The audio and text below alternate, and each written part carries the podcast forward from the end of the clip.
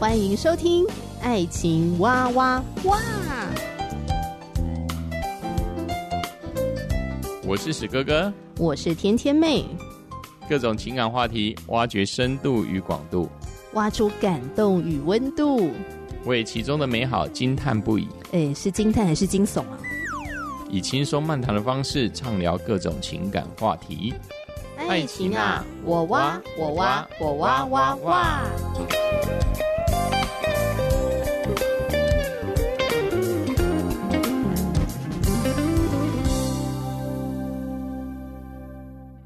我是天天妹，亲爱的听众朋友，今天过得好吗？你今天有没有胜过试探呢？这个问题听起来会不会很严肃啊？你今天有胜过试探吗？这就是今天的问候啊。我觉得生活中每个层面都有形形色色的试探。广告的诱惑啊，吸引人陷入欲望啊，购买不需要的东西。我每次整理衣柜啊，常常看到一些衣服就很纳闷，我到底什么时候买的？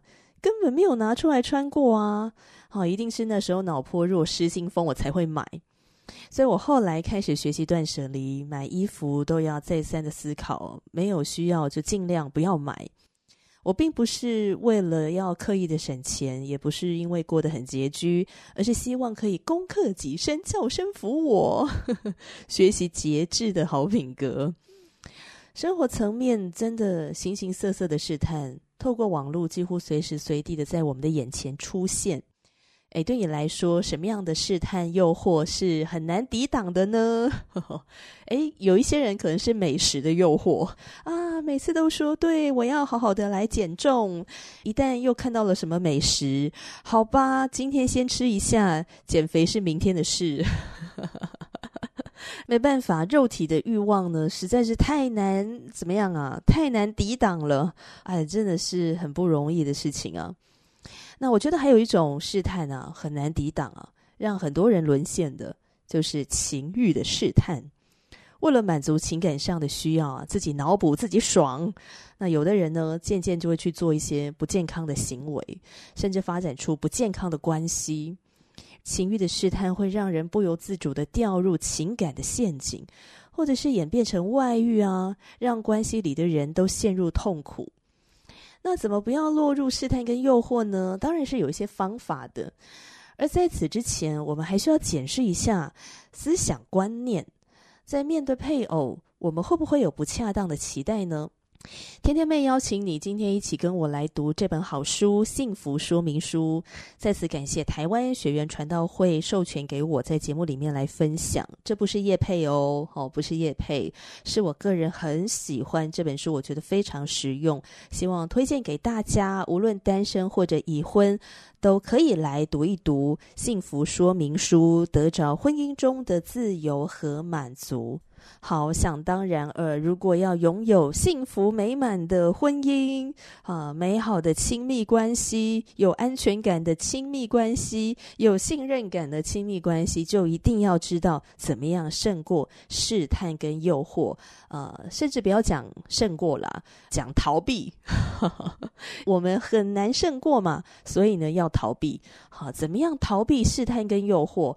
这个就是一个。让你可以获得美好的亲密关系、有信任感的亲密关系，一个很重要的关键了。好，那么今天呢，要继续来读幸福说明书嘛？我们要进入的是第九章试探和外遇。首先呢、我很想要回应一下、哦、第九章的这个标题：试探跟外遇。哦，它不是写试探跟诱惑，呃，基本上我觉得试探啊跟诱惑呢，就是同一个东西啦。那么他把试探跟外遇啊放在一起啊，来做一个破题，我非常的认同，因为呃试探呢往往会伴随着外遇，在外遇之前一定有试探和诱惑，这两者呢是脱不了关系的。不知道自己什么时候陷入了情感的试探诱惑，渐渐的就发展出了不健康的关系哦，变成了外遇。而这个外遇呢，不只是可能是有一个真实的人。小三、小王，或者是呃，你已经透过其他的东西去寻找你情感上的满足，而你已经放弃了和你的配偶呃情感的连结，这也可以是一种外遇的。好，在第九章的一开始呢，我觉得作者非常幽默哦。他先说明了一下，诶，两性哦是怎么样看待彼此的。有一个女孩子呢，就说啊，上帝创造了男人，但是后来呢，看着他所创造的男人说，嗯，我还可以做得更好，所以呢，他创造了女人。也有一个男士呢，他认为上帝首先创造了男人，所有的一切都是何等的平和和安静，可是太过安静了，所以上帝创造了女人。从此以后，上帝跟男人都不得安宁了。哎，这个也是蛮幽默的。还有人呢在讨论，如果电脑有性别的话，那么电脑是男生还是女生呢？这个讨论发生在一个班级里。呃，老师把男学生跟女学生分开，让他们各自去讨论。结果男生那一组呢，他们认为如果电脑有性别的话，应该是女生吧？为什么呢？好，他们的理由是，呃，除了他们的创造者之外，没有人了解他们内在的逻辑到底是怎样。其他人无法理解他们用来跟其他电脑沟通的原始语言，即使是最小的错误，都已经妥善的存档在长期的记忆体里面，以提供未来可能会有的复审使用。复审的就是反复的核查哦，审查。一旦你委身在其中一台电脑，你将会发现自己一半的薪水花在为他买附加辅助的设备。所以，呃，这些男学生呢认为，如果电脑有性别的话，应该是女生吧？哎，我也觉得他们讲的好像听起来是蛮有道理的。那么女学生这一组呢，结论是他们认为电脑如果有性别的话，应该是男生。他们的理由我也觉得写得很好，哎，哦，他们说，为了要让电脑男生做任何事呢，你必须先启动他们。他们拥有许多的资料，可是仍旧无法自己思考。他们应当要帮你解决问题，可是有一半的时间，他们正是你的问题所在。而一旦你委身了一台电脑，你将会领悟到，要是你肯再多等待一些时间，你就可能得到更好的电脑机型。诶，你觉得男生跟女生的理由，呃，哪一个你比较认同呢？我觉得真的都很幽默啊，大家的看法都很有自己的观点，是吗？不过，我觉得这些幽默的故事呢，都指出了一个事实：男人在寻找完美的妻子，而女人呢，也在寻找完美的丈夫。我最近呢，很喜欢看一个恋爱实境秀，叫做《盲婚试爱》，盲就是盲人的盲哦，盲婚试爱。参加的这些男男女女呢，一刚开始彼此认识的时候都看不到对方，你只能够透过交谈，好谈各种的话题去认识彼此。那直到你们决定要确认关系的时候呢，节目组才会安排你们见面。那什么叫做确认关系呢？就是其中一个人向对方求婚，另外一方答应了这个求婚，你们才能够相见。那有一个男嘉宾叫做科尔。他在参与节目的过程里面呢，爱上了一个女嘉宾，叫做小萨。他喜欢小萨的性格，喜欢小萨的成熟与体贴。他觉得自己跟小萨之间有美好的情感交流。他喜欢跟小萨之间的那种精神世界。可是，当他看到了另外一个女嘉宾柯林，而柯林是其他男嘉宾的对象。发觉糟糕了，自己深深的被柯林的肉体所吸引。柯林长得可爱、甜美又身材火辣，于是科尔陷入了一种很两难的情况。他对着镜头说：“啊，他爱小萨，可是他同时之间也深深的被柯林吸引，这该怎么办呢？完美的女孩到底在哪里？” 哦，我觉得他讲出了很多人的心声。嗯，完美的佳偶，你究竟在哪里？虽然呢，我们理性上都知道，怎么可能会有完美的人呢？我自己都不完美了哦。可是啊，我们在情感上好像不由自主的渴望去寻找到一个完美的，真的是能够鱼跟熊掌都兼得的一个佳偶。因此，当圣经教导丈夫们，好，在以弗所书的第五章二十五节说：“你们做丈夫的要爱你们的妻子，正如基督爱教会，为教会舍己。”哦，当圣经教导丈夫们要因着爱妻子的缘故为妻子舍己的时候，这些丈夫们心想：哎，倘若啊，我的妻子啊，可爱一点，温柔一点，或许爱她呢，为她舍己呢，就会容易的多了。于是丈夫们开始幻想妻子可以拥有这些的美好的优点，好比说，这个妻子呢是一个美食大厨，她会烘焙美味的点心，而且还穿得下她的结婚礼服，也就是说，她的身材还可以保持得很苗条。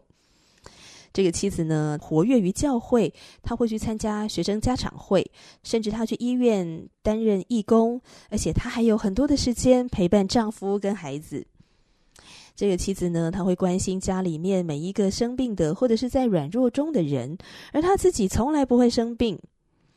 这个妻子拥有幽默感，从来不会心情不好。她能够欣赏丈夫，而且从来不挑剔，也不会发脾气。这个妻子呢，下班回到家之后呢，她就开始整理家务，她会煮晚餐，美味的晚餐。晚餐过后呢，她就开始督导孩子们做功课。然后他就开始清理善后，拿着脏衣服去洗，再回头督查孩子们有没有把作业写好。而且他善于整理家务，把家里打扫得整整齐齐的。而在他忙碌了一整天之后呢，他到了晚上仍然精力充沛，他可以穿上诱惑人的睡衣，挑逗她的丈夫来一个一夜春宵。这个妻子呢，还是一个很属灵的妻子。她每天可以花一个小时读经祷告，而且不会显出她比丈夫拥有更多的知识。哇，这是一个很谦卑的妻子。而这个妻子呢，她可以准时的接送服务啊，就像计程车一样，送孩子啊去参加各种的才艺课程，然后她也可以参加丈夫的休闲活动。这个妻子可以为孩子、为双方的父母亲友举办生日派对，可以策划很特别的社交活动，而且从来都不会超出家庭的预算。这个妻子啊，她会不断的提升自己，保持一个学习哦，培养她的才艺，而且呢，甚至这个妻子的事业呢，也不断的增进。这个妻子啊，因为是个属灵的妻子，所以她会十一奉献。他也会准时的付账单，准时的购买家庭里面各种所需要的食物啊、衣服啊、各种的电器呀、等等的。而这个妻子呢，她会打扮整齐，她的穿着啊引人注目。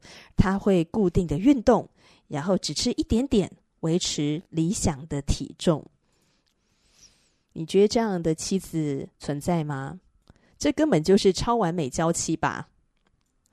而圣经也会提醒做妻子的，也是在以弗所书的第五章二十二节说：“你们做妻子的，当顺服自己的丈夫，如同顺服主。”如果我的丈夫啊，如果他可以再优秀一点点，呃，他可以具备下列的这些条件呢，或许我爱他、顺服他会更加的容易。好比说，这个丈夫啊，他可以赚不少的钱。而且他不会变成工作狂。这个丈夫呢，他很会修缮，他会修理家里里里外外的东西，而且呢，修得很好，不会修得很难看。这个丈夫呢，会记得结婚纪念日，会记得妻子、孩子们，甚至是岳父岳母的生日。这个丈夫呢，会送花、送卡片、送小礼物，甚至传一些贴心的小纸条。他会安排惊喜浪漫的周末出游，然后不会在结婚纪念日那一天安排以罐头食物为主的精心晚餐。这个丈夫呢，他会夸赞妻子做的菜真是好吃，而且呢，总是预备好要带妻子出门用餐。这个丈夫呢，是一个拥有创意的情人，他很体贴，他浪漫，他温柔，而且从来都不会强势的索求，呃，要跟妻子呃发生亲密关系。他可以了解妻子亲密的感觉，不会只想到他自己的欲望。这个丈夫能力很强，很能干，很负责任，往往被提升在领导和尊荣的地位。然后他每周工作不会超过四十个小时。这个丈夫呢，他很懂得关心孩子，甚至会参加孩子们的一些的哦课程活动，比如说球赛啊、戏剧表演啊，或是孩子们的一些活动啊等等。而且这个丈夫呢，可以向妻子分享他内心最深处的情感。他十分有幽默感，他可以让身边的人都觉得很愉快，而且总是知道什么时候应该转进深入的交谈。这个丈夫既强壮又勇敢，必要的时候态度强硬，好果敢，又不会被激怒。这个丈夫呢，呃，很仁慈，有温柔、温和、坦诚、诚实，愿意敞开自己，容易受伤的那一面，而且不会退缩，也不会心里受伤。这个丈夫啊，总是珍爱自己的配偶，专情于他，而且呢，以他梦想中的特别的方式来爱他，从来不会让他感到失望。哇，这真的是超完美丈夫，不是吗？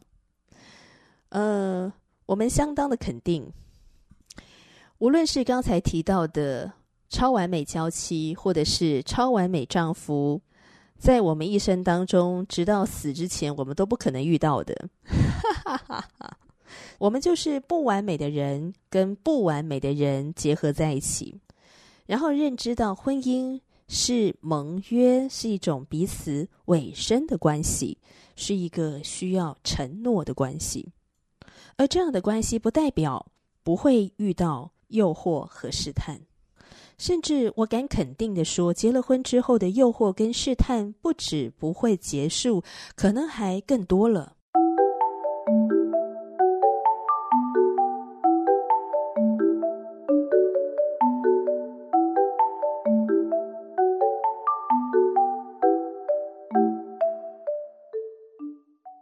们结婚的时候，我们全心全意的愿意持守彼此的承诺，去爱着对方。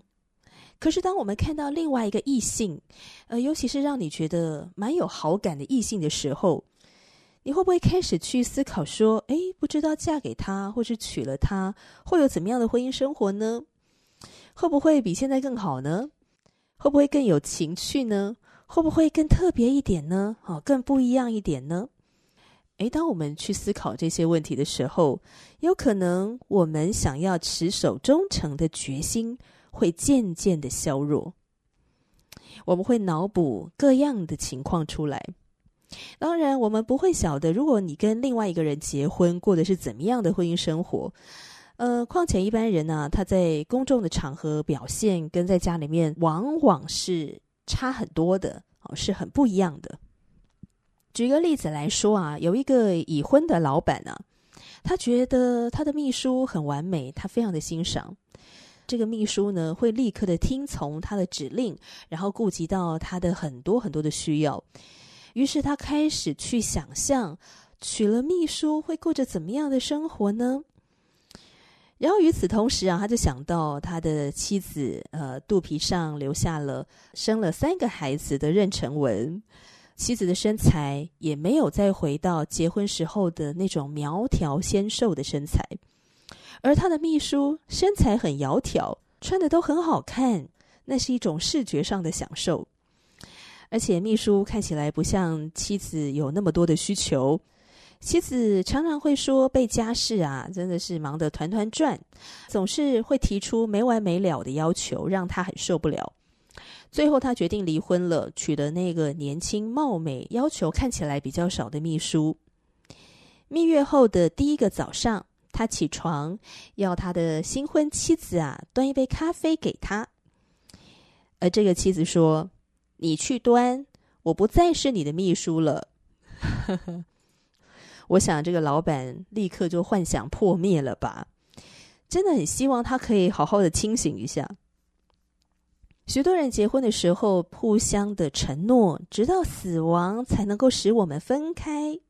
如果是这样，那我们就要竭力的。去持守这个承诺，我们要很小心那些会削弱我们承诺的错误的欲望，呃，或者是思想与行为。让我们来思想一下雅各书的第一章十三到十五节。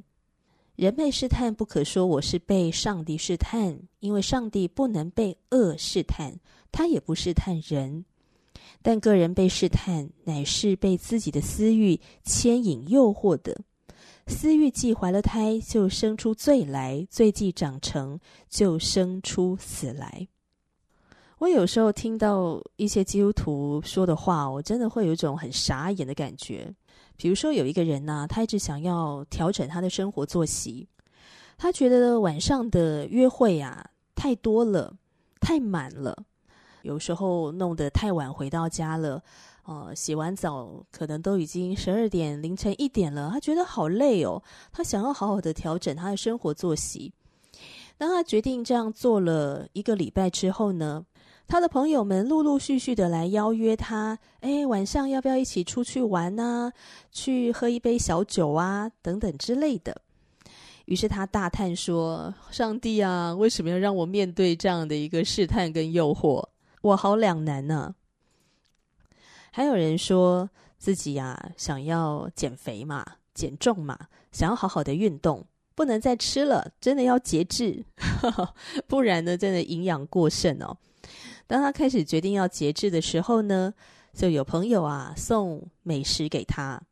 哦，上帝啊，为什么要让我遇到这个美食的诱惑呢？还有一个人啊，已经结婚了，然后遇到了一个他很欣赏的一个异性。哦，上帝啊，为什么让我现在才遇到他呢？真是相见恨晚。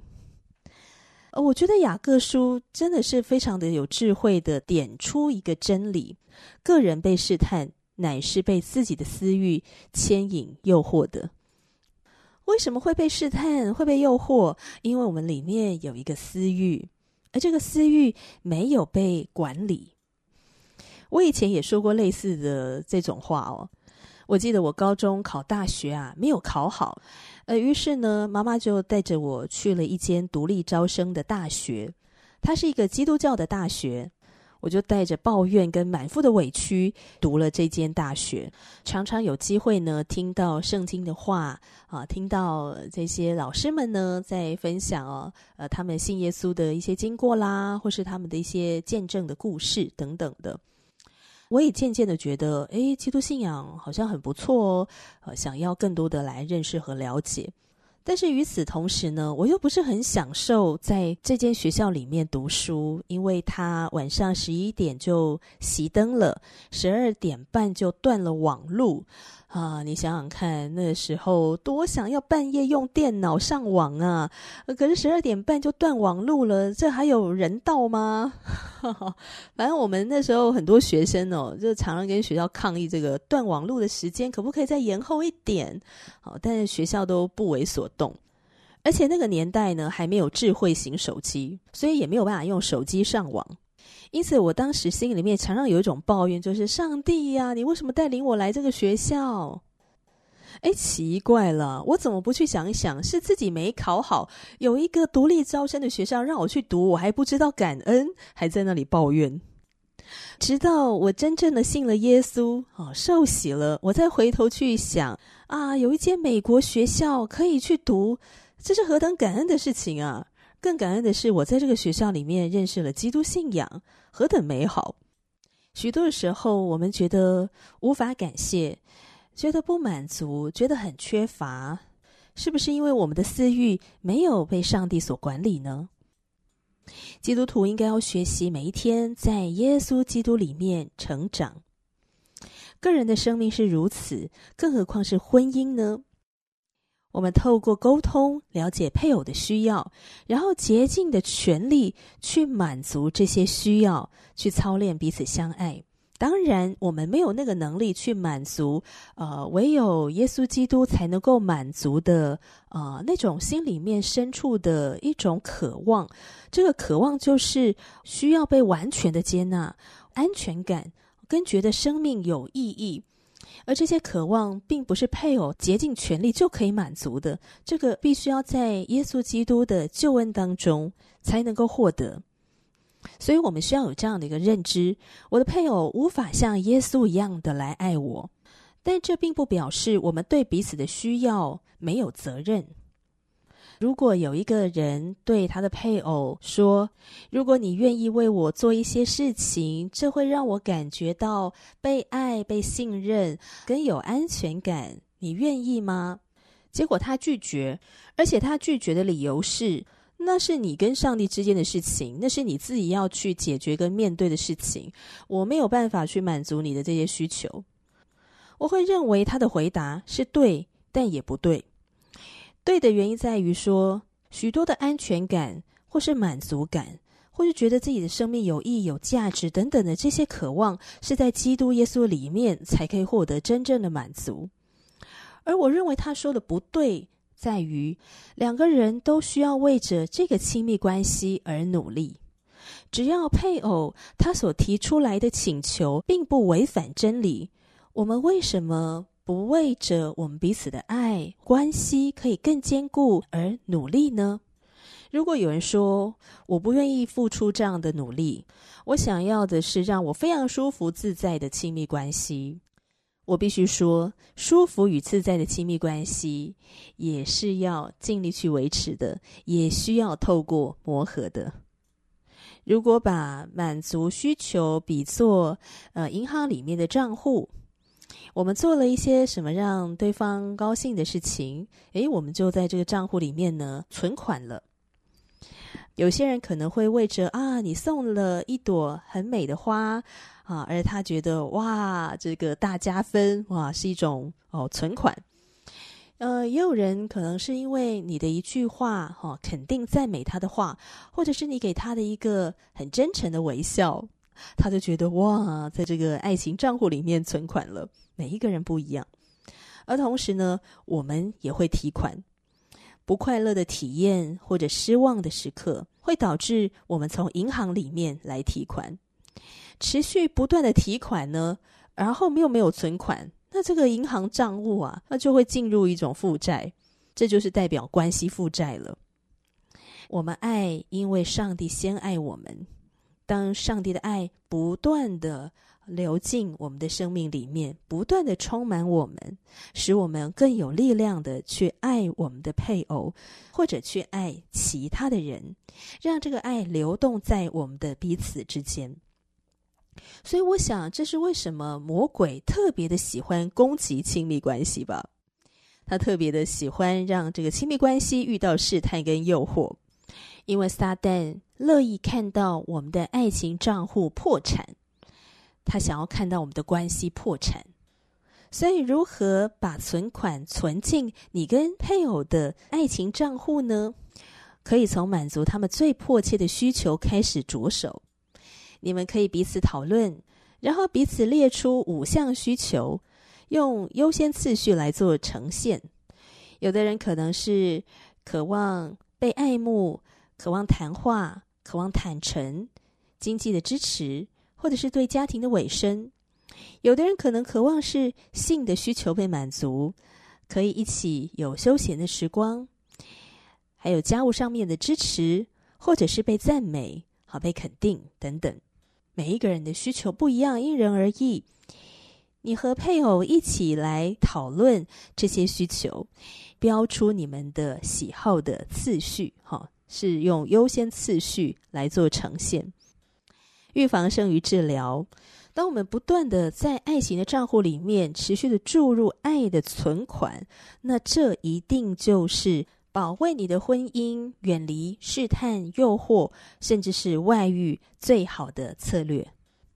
好，节目最后想要问大家一个问题：你是否对于异性有完美的幻想呢？欢迎留言给天天妹，我们下集节目中再聊啦，拜拜。